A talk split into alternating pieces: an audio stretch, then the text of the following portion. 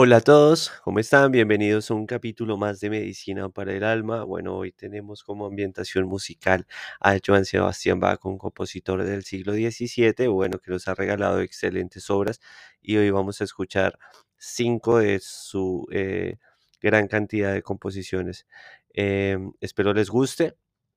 El tema de hoy va a ser polaridad, ritmo y causalidad principios metafísicos eh, y bueno, tirado un poco más hacia la ciencia y la contemporaneidad. Espero les guste y arrancamos.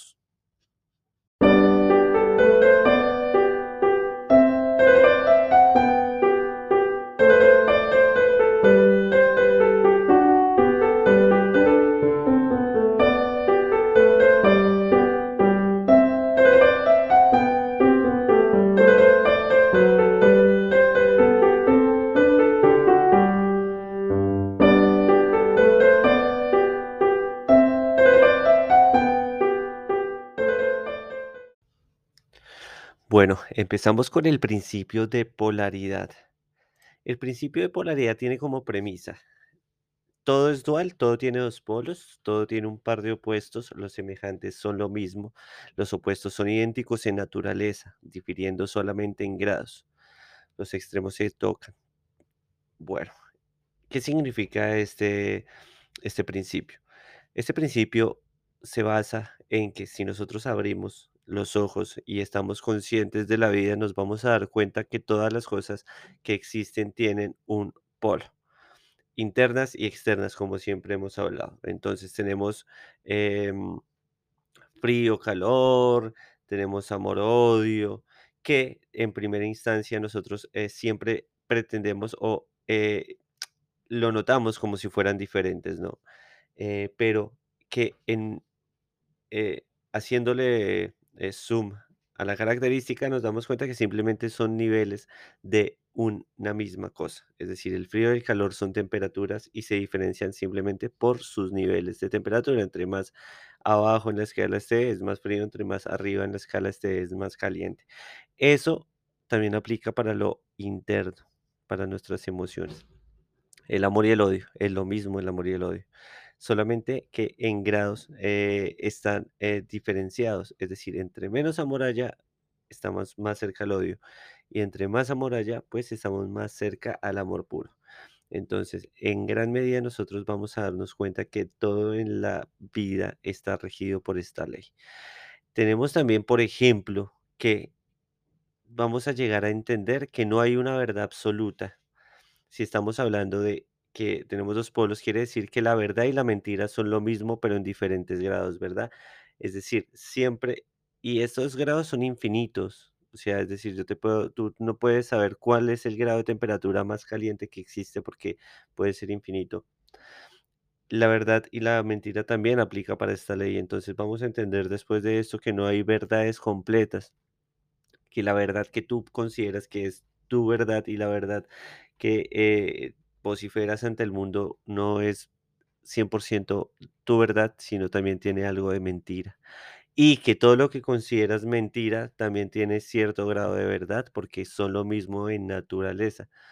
Tenemos que eh, estar conscientes de eso porque eso nos va a dar una, o nos va a quitar una carga de estar creyendo que todas las cosas que tenemos como ciertas y al menos eh, y las tenemos completamente aceptadas. Después de eso vamos a empezar a refutar y vamos a entender que, bueno, hay muchas maneras de vivir, muchas maneras de pensar, muchas ideas, muchas eh, percepciones de la misma realidad suprema que tenemos todos, ¿no? Entonces, eh, teniendo en cuenta e- esto, nosotros podemos... em, transmutar, que es la, la palabra que me gusta de este principio, ¿no? Transmutar. Ya conociendo el principio, pues eh, lo que nosotros veamos que puede mejorar en nosotros. Como por ejemplo, eh, si tenemos, si sufrimos de pereza, entonces, eh, ¿cuál es la otra polaridad de la pereza? Pues la acción, ¿no? Entonces, no es o sea, nosotros dentro tenemos, en dentro de la misma pereza que podamos tener, tenemos también la acción y solamente es enfocarnos hacia la acción.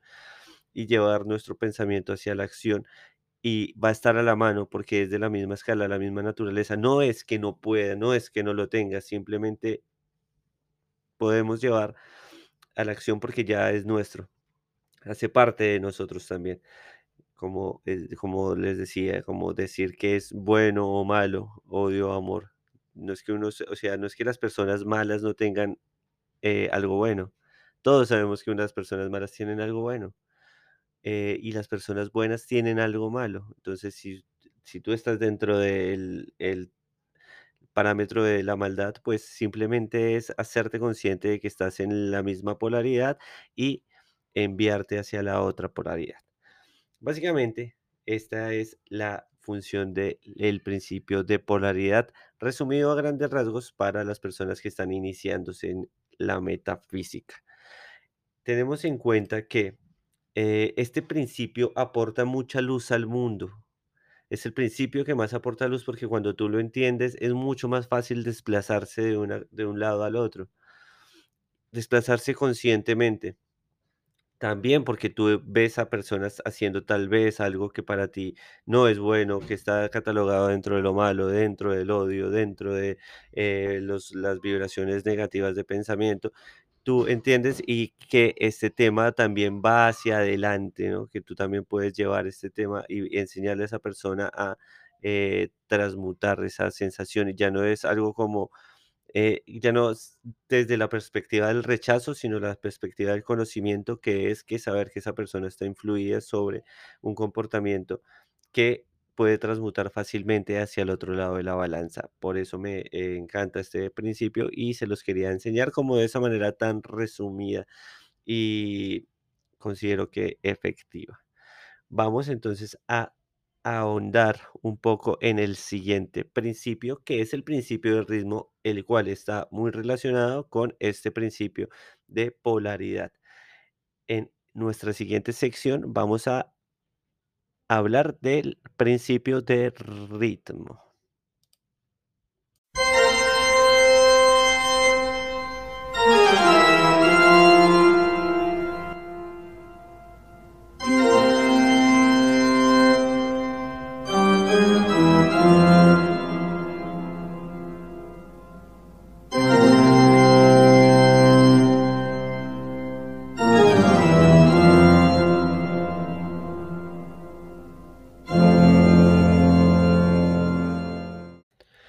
Bueno, esta canción que acabamos de escuchar no es el intro de El Minuto de Dios para los que son colombianos, o bueno, hay una canción de Blonde también que tiene esta parte, esta canción. Eh, no, esa canción es de Johann Sebastian Bach, se llama Tócate y Fuga y es una de sus obras más famosas. Bueno, seguimos con principio de ritmo. El principio de ritmo tiene como premisa todo fluye, refluye, todo asciende, desciende, la oscilación pendular se manifiesta en todas las formas. Bueno, este ritmo, como este principio de ritmo, como su premisa lo dice en una parte, tiene como, eh, quiero que se imaginen como un péndulo, un péndulo que va de lado a lado. Por lo general, los péndulos eh, tienen la misma distancia de un lado al otro en su oscilación. Entonces, ¿Qué quiere decir esto? Quiere decir que lo que nosotros percibimos en la realidad tiende a ser pendular, es decir, tiene un flujo, todo tiene un flujo y, refluye. Entonces, eh, así como en algún momento nosotros estamos, podemos estar en la tristeza, después vamos a estar en la alegría. Así como nosotros podemos estar en el amor, después pasamos fácilmente al odio, así como nosotros podemos pasar de la riqueza a la pobreza también y viceversa. Todo en la vida está en ese completo péndulo y nosotros somos, em, nosotros somos parte de ese juego y ese principio que pesa sobre todo lo que existe y en la realidad suprema también. ¿Cómo? Dentro de nosotros, ya como les acabo de decir, hay amor, eh, odio, eh, alegría, felicidad, y siempre estamos pendulando de un lado al otro. Pendulando de manera inconsciente, porque seguramente ahora que están escuchando eso, la, la mayoría de oyentes eh, se van a dar cuenta que sí, que claramente sí, bueno, sí, todo refluye y fluye, y que estamos sometidos. Estamos tan sometidos a este principio que pasamos y nosotros danzamos de un lado al otro en edad. Por ejemplo, somos bebés y terminamos siendo ancianos. Y el péndulo, y ese péndulo no se detiene, va de la juventud a la vejez. Y teóricamente empieza nuevamente hacia el otro lado. Quiere decir que posiblemente eh, al momento de morir, y es algo que yo pienso, eh, volvamos a, a alguna manifestación de vida sobre esta realidad que conocemos tridimensional. Hablo de la tridimensionalidad porque es la única forma que conozco y eh, digamos que está comprobada. la- Bueno, tenemos una cuarta dimensión que es el tiempo, ¿no? Entonces, digamos, las, la 4, lo- 4D, estamos en una dimensión 4D. Entonces pienso que posiblemente nacemos en alguna forma de vida porque la vida siempre se está renovando a sí misma, entonces siempre se está renovando, siempre se está autoexperimentando y nosotros estamos en ese flujo constante. Entonces, Teniendo en cuenta eso, podemos nosotros llevarnos a un punto donde se pueda neutralizar el, el ritmo. Yo creería que sí. Y bueno, y hay una ley metafísica que se llama la ley de la neutralización y es una ley que aplica, bueno, en varias ciencias también, de diferente modo. ¿Cómo es esta ley de neutralización? Esto se trata de la, eh, es decir, su operación consiste en elevar nuestro ego sobre esas vibraciones negativas de la mente inconsciente y hacerlas conscientes. Es decir, para que estemos oscilando, dejemos de estar oscilando entre estar feliz y triste, tenemos que elevarnos y salir de esa realidad en la cual solamente existen esas dos posibilidades. Entonces nos elevamos como eh, si fuéramos un observador eh, y al mismo tiempo siendo observados. Y si nos mantenemos en este estado, nos vamos a dar cuenta que nuestros comportamientos son oscilatorios, porque como ya he dicho anteriormente, nuestros, eh, nuestros comportamientos son oscilatorios porque nuestros pensamientos son oscilatorios, siempre también van de un punto al otro y no cambian. Entonces, si logramos elevar nuestro ego sobre nuestra, eh, sobre nuestra elaboración yoica, podemos eh, trascender esa ley dentro de lo mental. Dentro de lo mental. Recuerden que lo primero siempre es de adentro hacia afuera. Entonces, si logramos eh, mm, dominar esta ley de neut- neutralización y eh, aplicarla para el, el flujo y reflujo de la vida, eh, esto pues nos va a ayudar muchísimo. Ahora, en la parte externa, ¿qué podemos hacer en la parte externa? Entonces, no vamos a intentar cambiar la parte externa porque es lo que siempre nos pasa y nos causa dolor, que queremos cambiar lo que pasa afuera en el exterior y nos resistimos a ese cambio. Esto, este péndulo hace cambio, hace parte del cambio constante de la vida, la vida renovándose a sí misma, como les acabo de decir. En vez de luchar contra eso, de saber que eh, estamos eh, cayendo de la abundancia a la escasez, estamos en el péndulo, pues la resistencia lo que va a hacer es que nos desgastemos más, que perdamos energía, que estemos en el, habitando en el sufrimiento. Ahora que sabemos ese péndulo y que sabemos que el péndulo vuelve para el otro lado, simplemente fluyamos con esa vida, fluyamos con ese péndulo eh, y aceptemos los cambios y vayamos eh, coexistiendo con el cambio, adaptándonos al cambio. Las especies que sobreviven no son las más inteligentes ni las más fuertes, sino las especies que sobreviven en la Tierra y en el mundo que conocemos son las especies que se adaptan a los cambios. Esto también aplica para nosotros. Entonces, eh, eh, como les digo, en vez de luchar contra la corriente del río, ¿por qué no nos hacemos parte del río y fluimos con él y tomamos sus fuerzas como si fueran nuestras? Nos hacemos uno con el río. Lo mismo podemos hacer con la vida. Si vemos que estamos en un ciclo, que estamos en un eh, péndulo en este momento, no luchemos contra el péndulo, sino más bien vamos adaptándonos al cambio y vamos haciendo eh, modificaciones con respecto al paso para de una u otra manera neutralizar los efectos. Entonces, si internamente empezamos a ver un cambio que es del amor al odio en una relación, por ejemplo, uno Tenemos que eh, neutralizar nuestras emociones y no sucumbir ante el dolor, de la alegría al dolor, ¿no? De la felicidad a la tristeza, porque es el, el péndulo también se mueve cuando uno ve una manifestación afuera. Por ejemplo, en una relación que va del amor al odio, tiende también dentro de nosotros a ver un péndulo que va de la felicidad a la tristeza.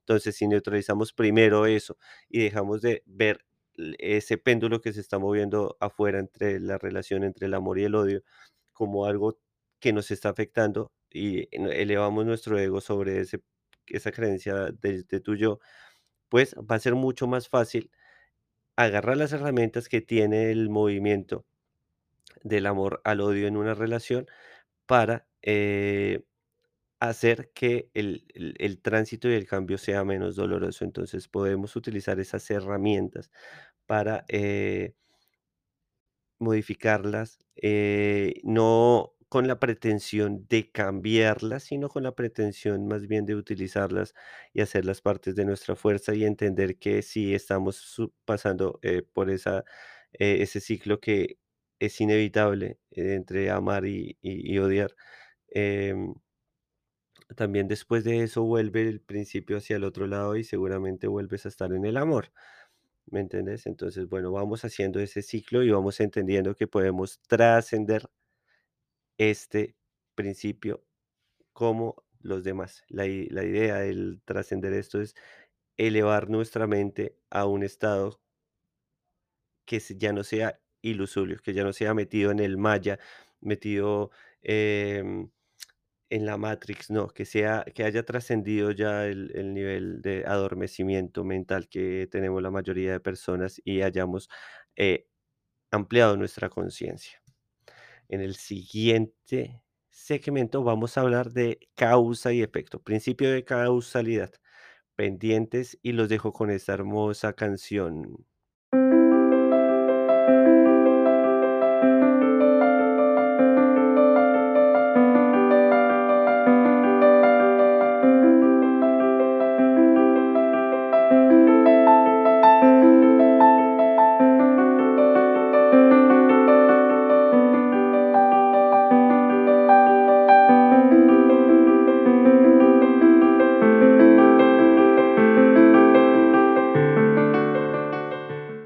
Bueno, entonces en nuestro segundo, en nuestro último tramo, vamos a hablar de la causalidad. Bueno, ¿qué es la causalidad? Y la premisa de la causalidad reza de la siguiente manera. Toda causa tiene su efecto, todo efecto tiene una causa y todo ocurre de acuerdo a la ley. Esta es la premisa de, las, de los principios herméticos de Hermes Trismegisto. Bueno, ¿y qué significa eso?